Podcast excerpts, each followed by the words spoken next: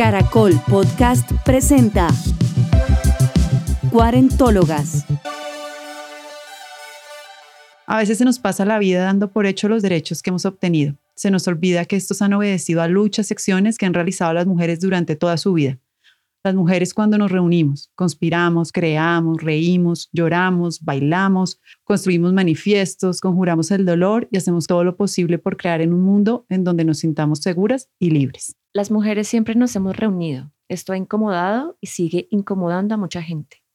La incomodidad es muy útil para generar cambios. Los cambios toman tiempo y requieren valentía y tal vez acción colectiva. Hoy hablaremos de acción colectiva e imaginaremos un mundo en el que las cuarentólogas podamos vivir serenas, libres y poderosas.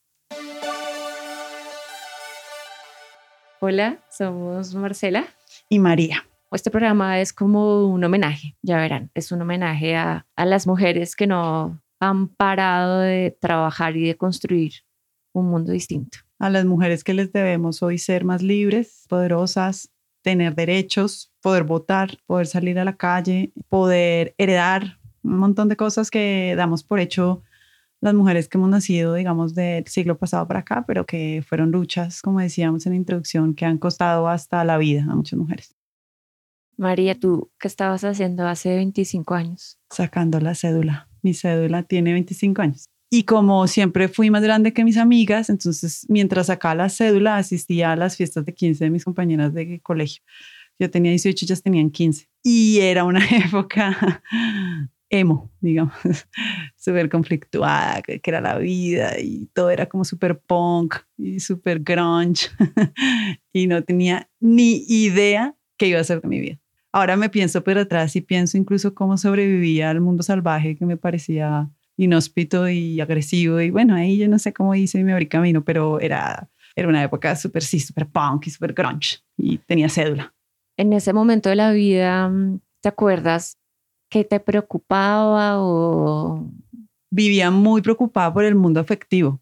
¿Quién me quiere? ¿Quién no? El noviecito, las amigas, me miro feo, mi mejor amiga, ¿no? Todas estas cosas de colegio no tenía ni idea qué quería estudiar, no tenía ni idea qué quería hacer, no, nada me apasionaba lo suficiente. Estaba descubriendo el mundo de la música, eso fue bonito, el mundo del cine, como conociendo, ¿no? Como cosas que me gustaban más allá de lo académico, que además tampoco es que fuera mi pasión, porque era súper vaga y nada me gustaba y pasaba por todos los colegios y ninguno me gustaba. Era como una época de exploración y me preocupaba mucho si era como el mundo afectivo, pero no era consciente, porque esa conciencia, sí, lo hemos hablado muchas veces, de ser mujer, ¿no? Eso no, todavía no era una variable en mi vida para nada. Yo hace 25 años tenía 17 años, ya me había graduado del colegio y dije que quería estudiar medicina.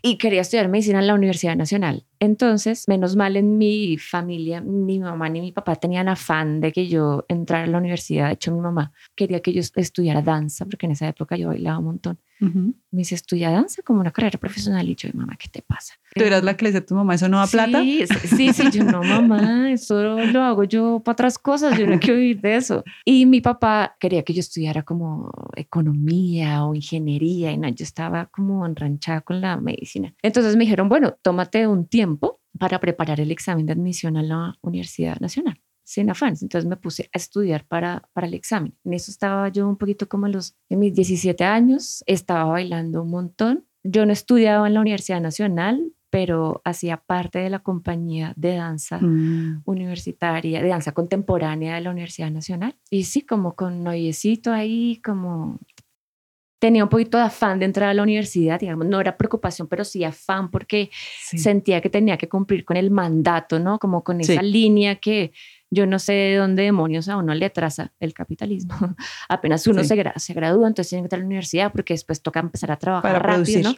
Tenía como ese afán y pues tenía 17 años, ¿no? no tenía otras preocupaciones y realmente creo que tampoco estaba muy informada de lo que estaba pasando en el mundo. Me acuerdo un poquito de tener las, la sensación de estamos en un país que está estrenando constitución y porque en el colegio nos pusieron un poquito como de ejercicio, ¿no? De la constitución del 91 y todo. Entonces, como estamos en un país con una constitución bebé, y ya, como que no, no me preguntes qué más pasaba en el mundo ni nada, porque no. Ni idea, porque además también hay que hacer una aclaración y es que en esa época pues no había internet, ¿no? Entonces no teníamos Sí. tanto acceso a medios. Entonces si no era el periódico que llegaba a la casa todos los días de los papás de uno, O el noticiero. no. o el noticiero en las noches, porque pues uno iba al colegio, yo en mi caso iba al colegio y volvía y veía el noticiero por la noche, uno no se enteraba mucho de qué pasaba en el mundo ni tan rápido. Entonces, sí, yo también fui una adolescente que me di cuenta en el mundo que vivía y me di cuenta de todo lo que ahora sé y lo que me falta, digamos, tarde. Yo ahora veo a las chicas de 20, 18 que ya son activistas de la Mm, política, del sí. paro, de feminismo.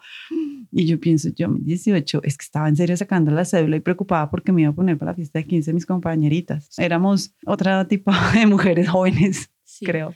Queríamos comenzar el programa con esta reflexión porque justamente este año se cumplen 25 años de una de las plataformas de acción por los derechos de las mujeres, creo que más importantes de la historia. 25 años de la plataforma de acción de Beijing. de Beijing. Eso pasaba en 1995. Y nosotros no nos enteramos en Y nosotros no nos enteramos. Nos, nos enteramos mucho después que eso estaba pasando. Mucho después, sí. Claro, ya estudiando. Mientras estábamos preocupadas por el que nos poníamos para la fiesta, el novio, entrar a la universidad, el mundo iba a dar, el mundo de las mujeres eh, iba a dar un giro muy importante. Pues digamos que se venía cocinando, ¿no? Porque en, también cuando tú y yo estábamos naciendo, ¿no? En 1977 se creó la CEDAW, que Ujú. también es una herramienta internacional para los derechos de las mujeres muy importante para evitar todas las formas de discriminación y violencia que afectan a las mujeres. Entonces, digamos que nosotras nacimos, nuestra generación nació en un ambiente propicio para los derechos de las mujeres, cosa Ujú. que no le pasó a nuestras mamás, tías, abuelas, ¿no? y creo que tener esa conciencia es muy Sí. importante. Entonces veníamos de la CEDAW, la plataforma de acción de Beijing se creó a partir de la cuarta conferencia de la mujer, ya era la cuarta, pero esta fue muy importante. En las otras tres se creó un ambiente propicio para que esta cuarta conferencia fuera tan potente. Fueron más de 7 mil mujeres, representantes también de más o menos 189 gobiernos, pues se reunieron y dijeron, tenemos que crear una plataforma y una agenda pues visionaria y estratégica porque el mundo como lo estamos viviendo ahora no puede seguir, tiene que cambiar y los derechos humanos tienen que ser también para las mujeres. Entonces las mujeres se reunieron y construyeron 12 prioridades que como tú decías le han dado línea estratégica a los gobiernos y muchos estados han ratificado esta, esta plataforma y, y cada cinco años rinden cuentas de cómo van los avances. Frente Entonces, a los puntos. hablemos un poquito como enumeremos como las, las prioridades de la plataforma de acción de Beijing. Sí, se crearon entonces una agenda estratégica de 12 puntos, que como ya dijimos, pues se volvieron como la, la ruta para que los gobiernos que lo adopten pues sigan adelante, ¿no? Se habló de pobreza, educación, salud, violencias. Ojo, cuando uno dice violencias, acá recuerden que estamos hablando de violencias contra las mujeres, la violencia de género, conflicto armado, economía, poder y toma de decisiones, mecanismos institucionales, derechos humanos, medios de comunicación, medio ambiente y eso sí que fue novedoso, se habló de las niñas, es decir, las mujeres no adultas, que siempre había sido, Adultocéntricas. había sido muy adultocéntrico, siempre había sido muy adultocéntrico, ahora se pensaba también en las niñas. Eso sí fue, yo creo que la, como una de las grandes novedades de todo Sí, este, esa fue una de las grandes. de toda esta nueva línea estratégica que se genera desde lo internacional, digamos, para que los países lo adopten y empiecen a trabajar en ello. Entonces, todas estas prioridades, las mujeres dijeron, hay que pensarlas en clave de derechos de las mujeres. ¿Por qué la pobreza en el mundo afecta más a las mujeres? Porque hay feminización de la pobreza. Esto es injusto, tiene que acabarse. ¿Por qué hay muchas niñas y adolescentes en el mundo que sus familias y los gobiernos deciden no priorizar su educación? Entonces, pues menos mujeres educadas o menos mujeres también con posibilidad de tener ingreso o de salir del círculo de la pobreza salud también, ¿no? Las mujeres decían, Ay, tenemos que hacer un llamado y los estados se tienen que comprometer para mejorar el acceso de las mujeres a salud. Violencias que ya lo mencionaste, un punto clave y, y particularmente para Colombia, incluso en ese momento y todavía, las afectaciones diferenciales que han sufrido las mujeres en los conflictos armados y sobre todo el rol de las mujeres a la hora de construir la paz. Y ahí yo quisiera hacer como un paréntesis para como ambientar un poco toda esta discusión que cuando uno no está metido en el tema le suena muy, muy abstracto, ¿no? Como eso qué significa y es que finalmente todos estos temas que ahora hablamos, que lo más popular, digamos lo más pop, es el feminismo, tiene una historia larguísima de luchas, pero no solo de luchas de sociedad civil organizada, de mujeres, sino de gobiernos, de estados y de organizaciones como las Naciones Unidas y otro tipo de organismos internacionales que han puesto sobre la mesa este tipo de temas. Y que esto no es de ayer, esto, como tú decías, se viene cocinando, digamos, como con la historia pues, del mundo, con las coyunturas que se han venido dando. Y desde, ya que estamos celebrando los 25 años y estamos haciendo un paralelo entre nuestras vidas como cuarentólogas y, y lo que ha pasado con el ser mujer en el mundo,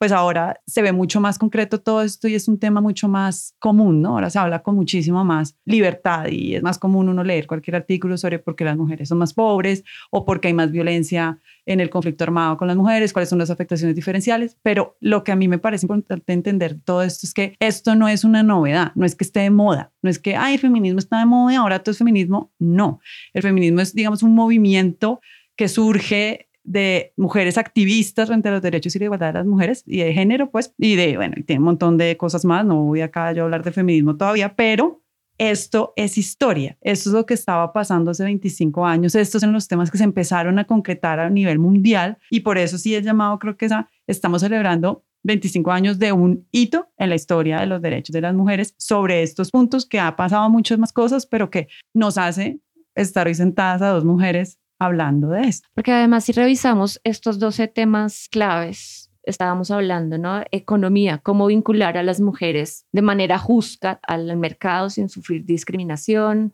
que haya más mujeres en cargos de poder y que las decisiones que toman sean escuchadas y sean tenidas en cuenta, que los estados tengan mecanismos institucionales como ministerios de la mujer, como oficinas de, de género en su estructura del estado para responder y para garantizar mejor los derechos de las mujeres, entender que los derechos de las mujeres son derechos humanos, entender el rol de los medios de comunicación, ya sea reforzando estereotipos o promoviendo nuevas miradas acerca de cómo son las mujeres. Y finalmente cómo la crisis ambiental afecta otra vez de manera diferencial a hombres y mujeres y pues finalmente incluir a los derechos de las niñas en estas agendas si miramos estos, estos 12 temas y ahora miramos una revisión, por ejemplo, de los, de los objetivos de desarrollo sostenible, son los mismos. Siguen siendo estas prioridades. Si miramos los planes de desarrollo de los gobiernos, generalmente se priorizan también estos temas, casi nunca con enfoque de género, pero ahí hemos avanzado un poquito.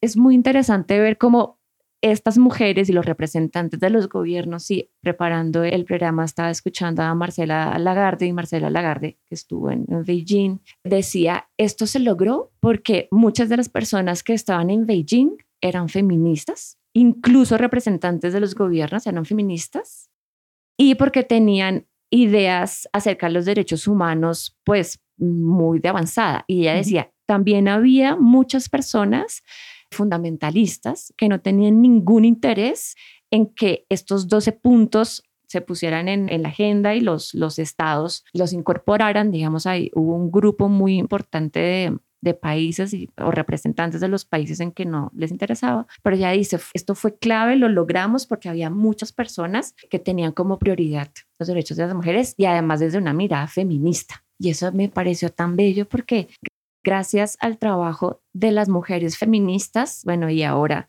se habla incluso de organizaciones feministas y no necesariamente organizaciones de mujeres, sino organizaciones feministas. Va a tocar hacer un programa de esto. que no es lo mismo. como, como el trabajo de las mujeres han permeado diversas estructuras en los, en los estados y han jalonado agendas de derechos humanos en el mundo. Y esto de alguna manera es reciente, es decir, tiene 40 años, gracias, Sedao tiene 42, años, ¿no? Beijing 25, es, decir, es, es, muy reciente, pero han jalonado cambios estratégicos en, en todos los niveles.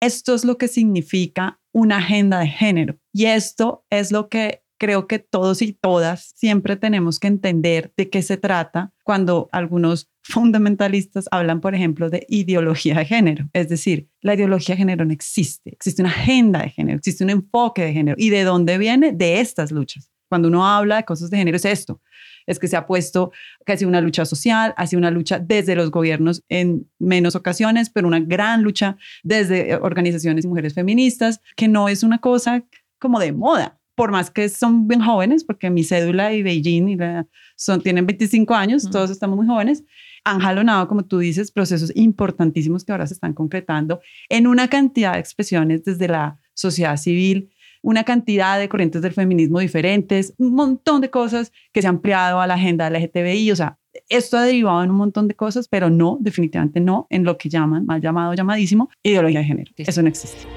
If there is one message that echoes forth from this conference, let it be that human rights are women's rights and women's rights are human rights once and for all.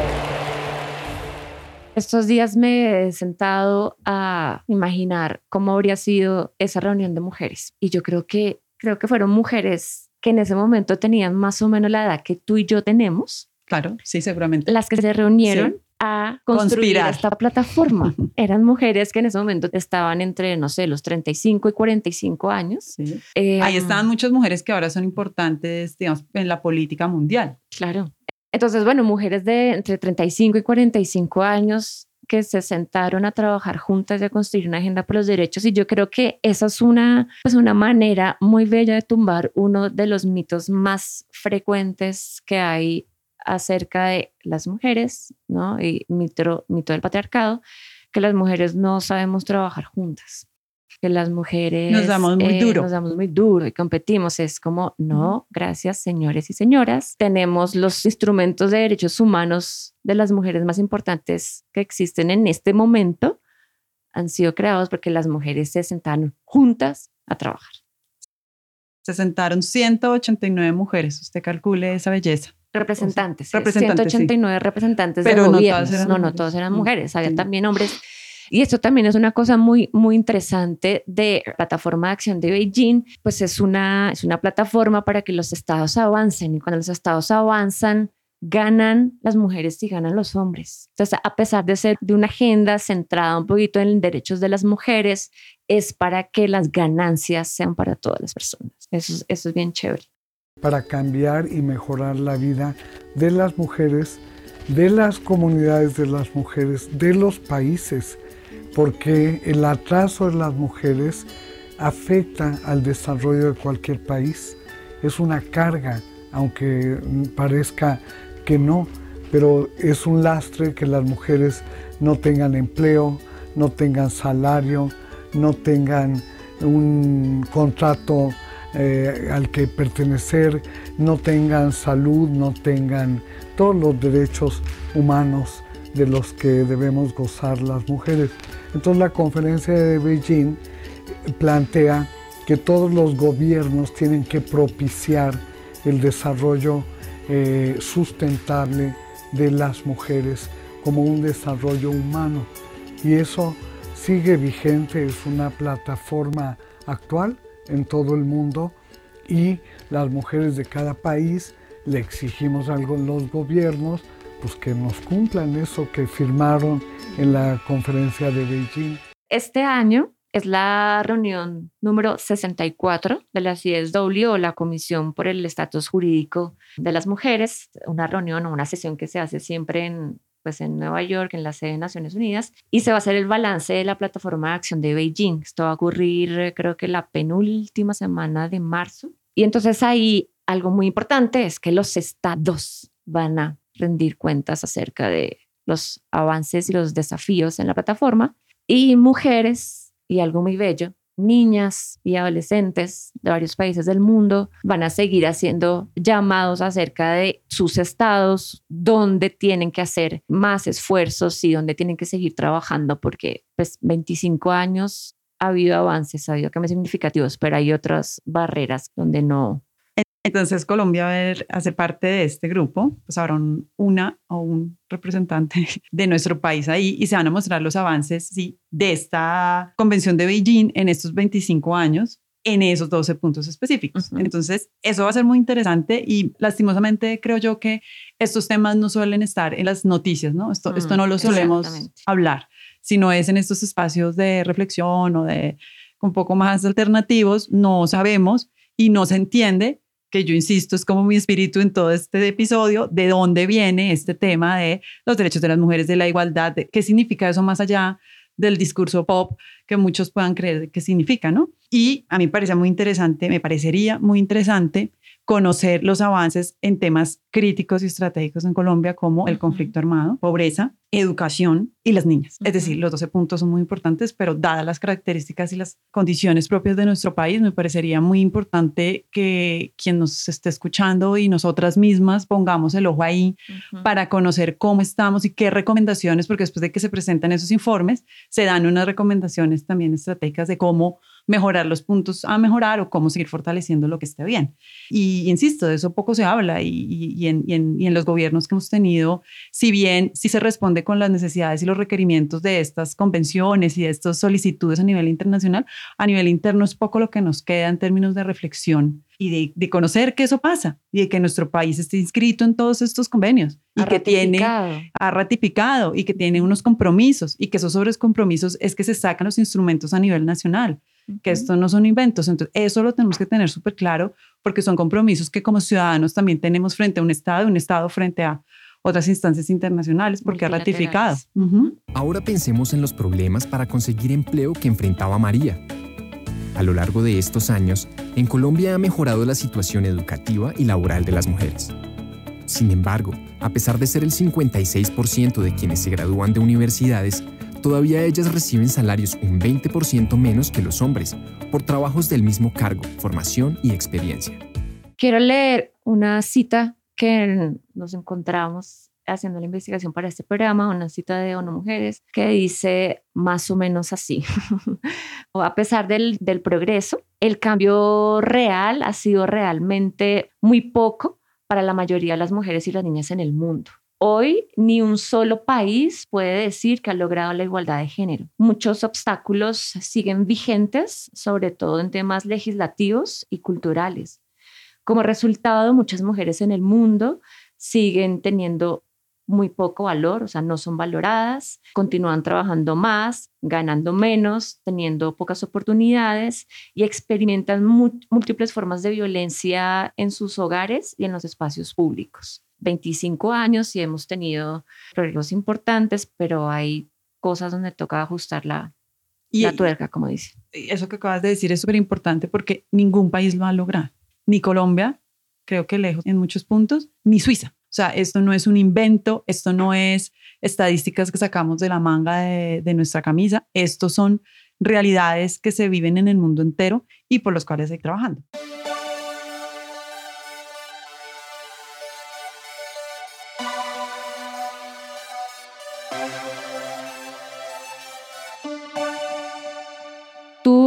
Hace unos minutos mencionaste cuáles para ti serían como prioridades claves, ¿cierto? Si tú tuvieras que escoger como...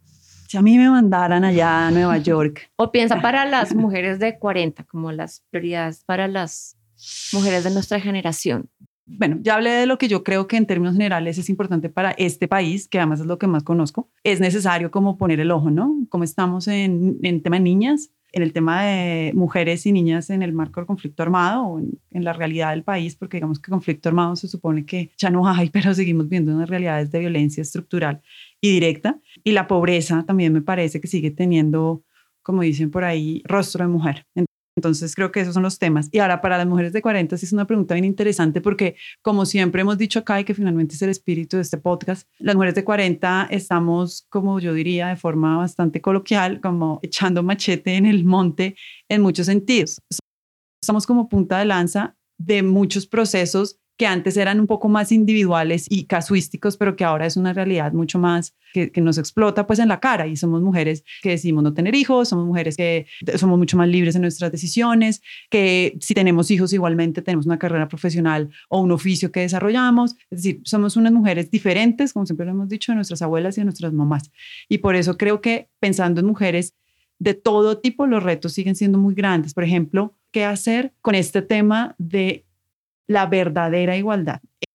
y lo voy a poner en cosas muy puntuales, y es, si bien es cierto, las mujeres, sobre todo en nuestra edad, han entrado con todo su poder y con toda su fuerza al mercado laboral, ¿por qué siguen trabajando también más en el hogar? ¿Por qué seguimos siendo las mujeres las encargadas del hogar, pero además del trabajo remunerado en el espacio público? ¿Por qué las mujeres eh, nos seguimos sobrecargando y tenemos una tercera jornada, una segunda jornada, una octava jornada?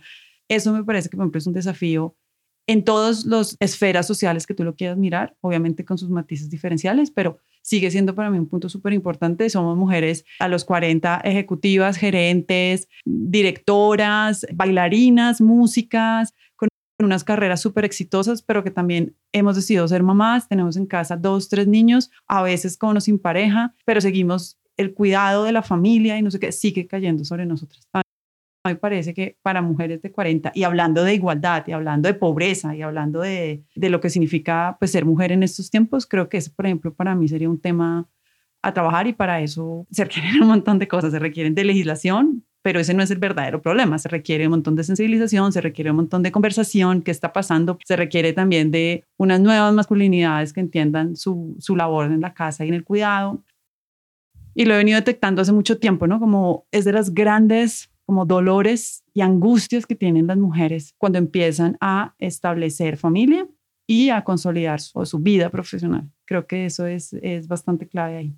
Estamos hablando de derechos, ¿no? Los derechos son interdependientes, entonces no se, no se podrían separar. Esto es un ejemplo, ¿no? Como si pudiéramos escoger solo, solo cuatro, pero el avance en uno jalona el avance en los otros, ¿no? Y no, no se pueden eh, separar. Pero yo creería que para las mujeres de nuestra generación o para mí son súper importantes, economía y economía pensando en la afiliación al sistema de seguridad social y, por ejemplo, la justicia en el acceso a pensiones. Para nuestra generación, yo creo que eso es un tema clave. Pero sabes también que, que oyéndote eh, el acceso a la justicia y lo relaciono con otro punto de la agenda en casos de violencia de género eso sigue siendo un tema, por ejemplo, en Colombia, es decir, el acceso a la justicia para la denuncia. y el... Claro, todos son súper importantes, pero también para las mujeres de nuestra generación, digamos, para mí, también creo que es clave pensar el tema de la crisis ambiental. ¿En qué país vamos a vivir las mujeres que dentro de 25 años vamos a tener 65, 70, 75 años? Si el planeta por un lado se sigue calentando, por otro se sigue congelando, por otro se sigue inundando,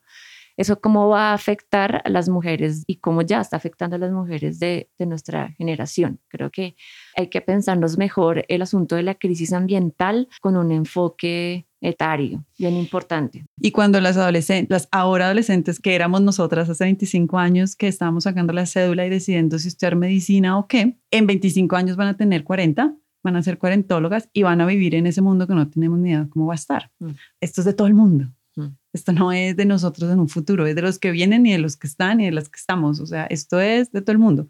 Digamos, tendría ahí como otros dos temas claves. Otro creo que es el tema de salud. Nuestra generación está envejeciendo las personas que están viviendo en todos los países del mundo están envejeciendo porque cada vez las personas están teniendo menos hijos o no están teniendo, entonces la, población está envejeciendo, estamos perdiendo el bono poblacional. ¿Cómo va a ser un sistema de salud preparado y acorde a las necesidades de las personas que estamos entre los 40 y 80 años? Y particularmente otra vez un, enfoque de salud y género. Y creo que otro clave es poder y toma de decisiones. Necesitamos más mujeres de nuestra generación, alcaldesas, eh, presidentas, concejalas, ministras, tomando decisiones estratégicas que efectivamente jalonen más los derechos de las mujeres porque es que ya no podemos esperar.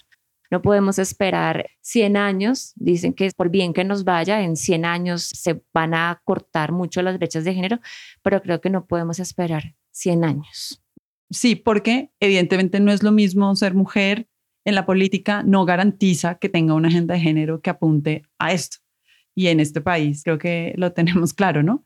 Eh, sí, ser mujer no habilita el pensarse este tipo de cosas con gafas y enfoque de género. Entonces, ese llamado que tú haces a que haya más mujeres líderes, tiene que ser también mujeres líderes que estén Claro, dispuestas a que jalonen la agenda de derechos jalonar de la las agenda mujeres. derechos de las mujeres, tengan un enfoque de género, si no, pues estamos repitiendo las mismas estructuras de poder que hemos venido sufriendo. Empezamos hablando de cómo estábamos hace 25 años. Ahora miremos para el futuro. ¿Cómo te ves tú, Marce, en 25 años? En 25 años tendré 66. 66. Estaré preparándome para cumplir 67. Espero estar brujeando. espero estar brujeando mucho. Espero estar más cerca al trabajo con las plantas. Espero estar, por supuesto, ya pensionada. Cruzo los dedos, por favor. Nuevo ministro de Trabajo, escuche este podcast. Gracias. Nos queremos pensionar. Sí, nos queremos pensionar. Entonces creo que tendré más tiempo para expandir y creo que mi práctica de masaje estará como más consolidada que nunca. Espero vivir en una ciudad más pequeña o si es posible en el campo y rodeada de mujeres sesentonas y setentonas que estén en la misma línea que yo. ¿Y cómo crees que va a estar el mundo? Jodido pero contento. Eh, Así siempre he estado, creo. creo.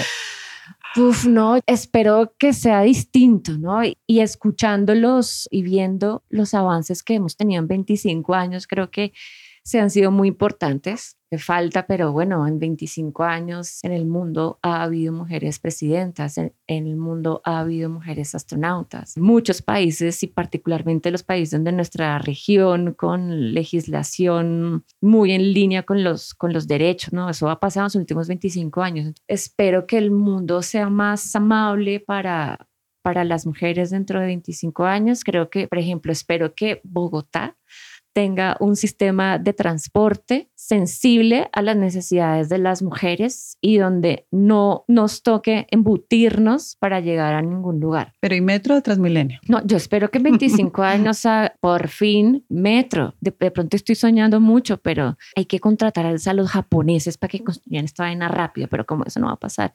Pero yo espero. Sí, ya no pasó. No, la primera Espero- línea. Sí, ya no. Espero un sistema de, de transporte justo. Espero que las ciudades sean más verdes, menos oda al cemento y más oda a los árboles y a los jardines y de pronto a las huertas colectivas en las ciudades. Espero que en 25 años a las mujeres no nos dé miedo salir a la calle, ni de día ni de noche, porque pues es que no nos va a pasar nada, ¿sí? Creo que Por ser mujeres. por ser mujeres. Eso, eso espero. Espero mm, que la vida laboral oficinista sea también más amable. Espero que trabajemos menos horas y tengamos salarios dignos y donde haya menos competencia y más colaboración. Y los espacios de trabajo estén muy sensibles a los ritmos de las mujeres y a los intereses de las mujeres. Yo no sé si nuestros y nuestras oyentes han notado que Marce es optimista y yo no tanto, ¿no? Pero ahora que habló, Dios, me imaginé así como un mundo todo bonito y cuando me preguntas como que la nube se rumba así y llega a mi mundo así un poco más apocalíptico. Yo siempre he tenido una dificultad toda la vida de planear y de proyectarme, toda la vida. Esas entrevistas de trabajo donde uno le preguntan cómo se ven 10 años, yo siempre contestaba como una maquinita porque de verdad no sabía. Entonces, no, pues eh, trabajando, ¿verdad? pero no era nada que de verdad sintiera. Entonces yo realmente no sé, pero si hago el ejercicio y lo he venido haciendo desde que preparamos el programa, evidentemente sí espero estar pensionada dignamente. Tengo claro que estaré viviendo en una casa campestre con muchos perros y gatos y un par de burros. Eso ya eso está claro. Y esa, no sé si con familia o no familia, no sé, pero sí sé que esos animales estarán alrededor mío. Y yo tengo el pálpito que eh, todos estos cambios han venido siendo muy exponenciales, ¿no? Empiezan como chiquitos y cada vez los cambios son más rápidos. ¿no? Y nuestra generación sí que lo ha notado, ¿no? Llegó el Internet y esto ya es que nos teletransportamos más o menos. Entonces todo ha sido como muy exponencial. Sí creo entonces que este tipo de cambios van a seguir teniendo mucha resistencia, pero también van a seguir creciendo y fortaleciéndose como lo han hecho estos 25, 30, 40 años que en la agenda se puso los temas de género, ¿no? Sí creo, por ejemplo, y estoy segura que vamos a tener más mujeres en la política, no van en esta ciudad donde hacemos este podcast Bogotá y donde tú y yo nacimos y crecimos, ya tenemos una alcaldesa mujer con, digamos, una agenda de género importante. Así que eso me da la esperanza de que sí, de que en este país sí van a empezar a llegar ese tipo de mujeres y personas en general que cumplen y que ponen su ojo y su interés en estos temas de igualdad. Y el mundo, no tengo ni idea, si te soy sincera. Yo espero que vayamos avanzando en muchos temas, pero también sé que muchas de las crisis que se están viviendo ahora van a estar más agudizadas, como el, agua, por ejemplo. Sí creo que va a haber mucha menos agua para más gente, porque vamos a seguir, no sé, digamos, ya no hay relevo generacional en muchos países y el tema de la demografía nos ha y pues todos sabemos que muchos ya no decidimos tener hijos, pero esos cambios se demoran muchos años y 25 no es nada para estos temas, pero sí creo que el agua, por ejemplo, es un tema que se va a ir acabando y que nosotros y nosotras de nuestra generación tenemos que pensarnos muy bien qué vamos a hacer con esos cambios, ¿no? Por ejemplo, también creo que hay un tema en Colombia y en el mundo con las pensiones. Todos nos queremos pensionar, ojalá ya. hay unos puntos críticos actuales que si bien yo no creo que vamos a estar en el apocalipsis, pero sí creo que si no le paramos bolas ya y si no lo reflexionamos en estos espacios y no hacemos que desde la política y la estrategia se generen cambios, sí va a ser muy grave. La contaminación nos va a matar. Yo sí veo que en 50 años una ciudad como Bogotá, si no mejora, vamos a salir con máscara de, de, ¿no? de gases como en China o en México o en Chile en sus peores momentos, en Santiago de Chile. No soy tan optimista, pero sí espero que sigamos en la lucha.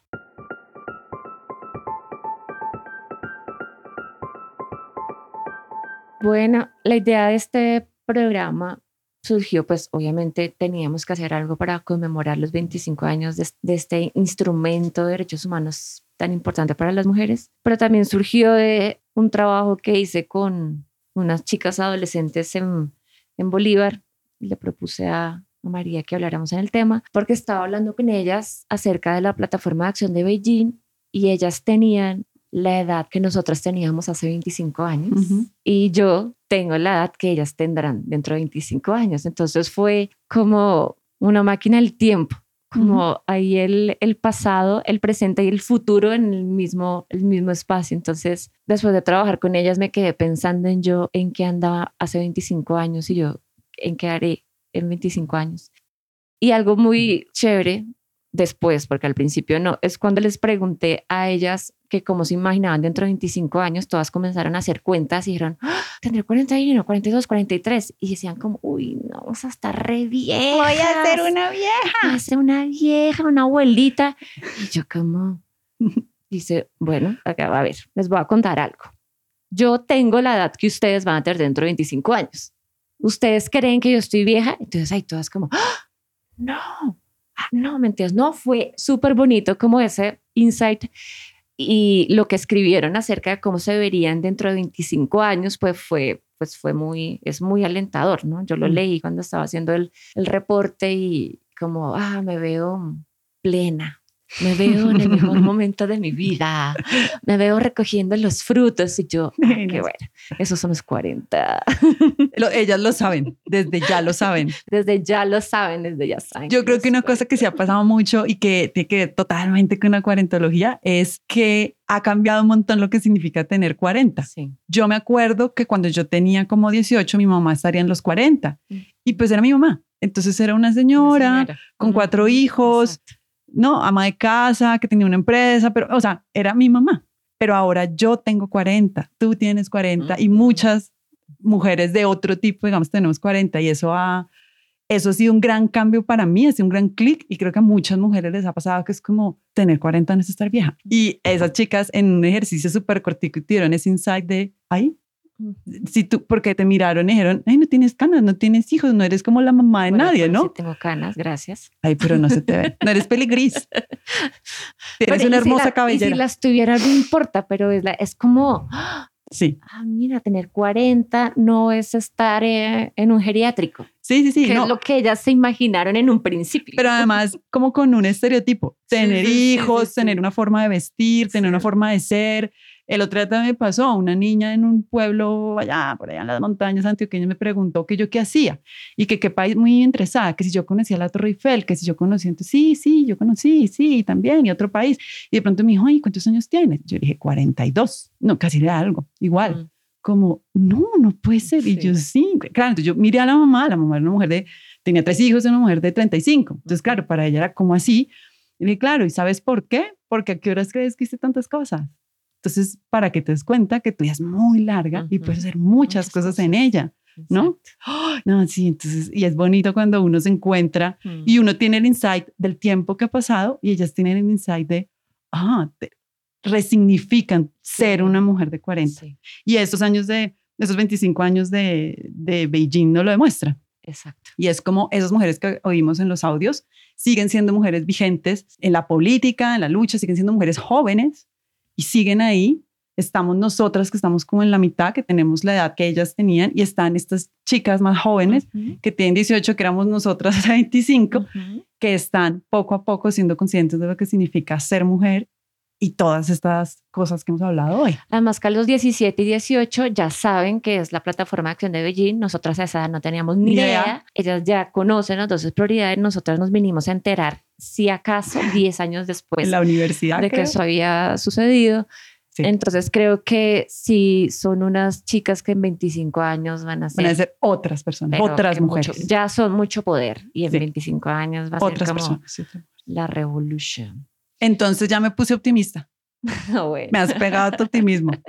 Sí, sí, realmente, sí, sí se está, como dicen las chicas en su tarea, van a recoger los frutos, no solo de ellas, sino todos estos años que miles y miles de mujeres han venido trabajando porque nosotros ahora seamos libres y que ellas conozcan a sus 18, a sus 17, que es la plataforma de Beijing, por ejemplo.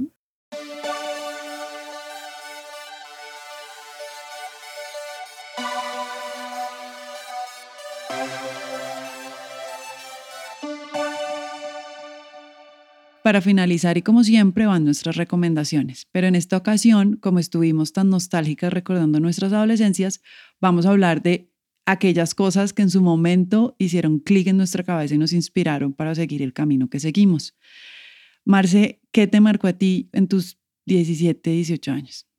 Bueno, me acuerdo rápidamente de un CD, uno de los primeros que compré, el de Cristina Rosenbich, Cristina y los subterráneos, que me parta un rayo. La amé, todavía la amo. Para mí era un referente medio rockero en español. Pues a mí me pasó lo mismo, pero, pero no en español. Que para mí la vocalista de una banda que todavía existe, pero en su momento fue súper importante y marcó como toda una época, una banda que se llama Garbage, cuya vocalista es Shirley Manson. Shirley Manson es divina, tiene una voz increíble en el escenario, era como bomba, uno veía MTV, los videos, y para mí fue, quiero ser ella. A mí, Shirley Manson le tengo mucho cariño porque incluso empezó a definir un poco mi estética y mi gusto por la música. Para las personas que no han escuchado nunca Garbage o hace mucho no lo hacen, vuelvan a Garbage. Shirley Manson logra que uno se enamore de su voz y de ella con esa figura tan hermosa que tiene. También me acuerdo de una película que en mi adolescencia es una película del 94, me la vi yo creo que 10 veces y, o más. Y creo que en este momento me la podría ver otras 10 veces. Coincidencialmente aparece en esa película también Cristina Rosenbich y la hermosa diosa Penélope Cruz. La película se llama Todo es mentira. Es increíble. La, las crisis, las disque crisis de los 30, ¿no? De un montón de personajes ahí como entre sus 20 y 30 que están encontrando como su lugar en el mundo. Y casualmente para mí fue otra película que si bien no, bueno, no, sí tenía un personaje femenino súper fuerte. Me acuerdo que en el 94 yo estaba en noveno porque vaga y tenía 18 años y había un cineclub en el colegio, en el laboratorio de física y un día entré y estaban dando Pulp Fiction. Y yo vi Pulp Fiction y dije, esto es lo mío. O sea, no, no es lo mismo que todos los días. Y me marcó muchísimo y como no, a todas nos pasó el personaje de Uma Truman. Para los más jóvenes, una vez más, y para quienes no la han visto, si tengan 40 o más, o para quienes se la quieren repetir, Pulp. Fiction, o sea, Pulp Fiction marcó, porque además ahora es muy común ver las películas de Quentin Tarantino, pero en su momento Pulp Fiction marcó un momento y un hito en el cine y en nuestra generación. Entonces, esas son nuestras recomendaciones noventeras de un par de cuarentólogas que se dejaron marcar la vida por la música y el cine.